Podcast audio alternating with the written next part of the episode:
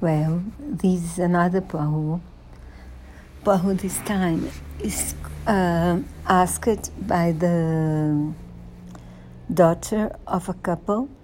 The wife was accused and condemned uh, for the murder of her husband, and he was, she was condemned uh, to life in prison.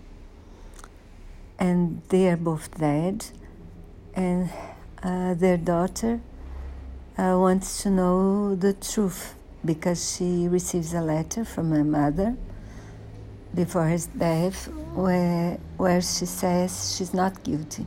She didn't kill her husband. So it's a very good book. The crime happened uh, 16 years before the story is told. And I think that Agatha Christie this time give us all the clues we need to know who to know the truth. So I think that was very clever of her. The book is very, is very interesting because there are only five suspects besides her mother, the wife of the, the man that was murdered and I hope you like it. I like it very much.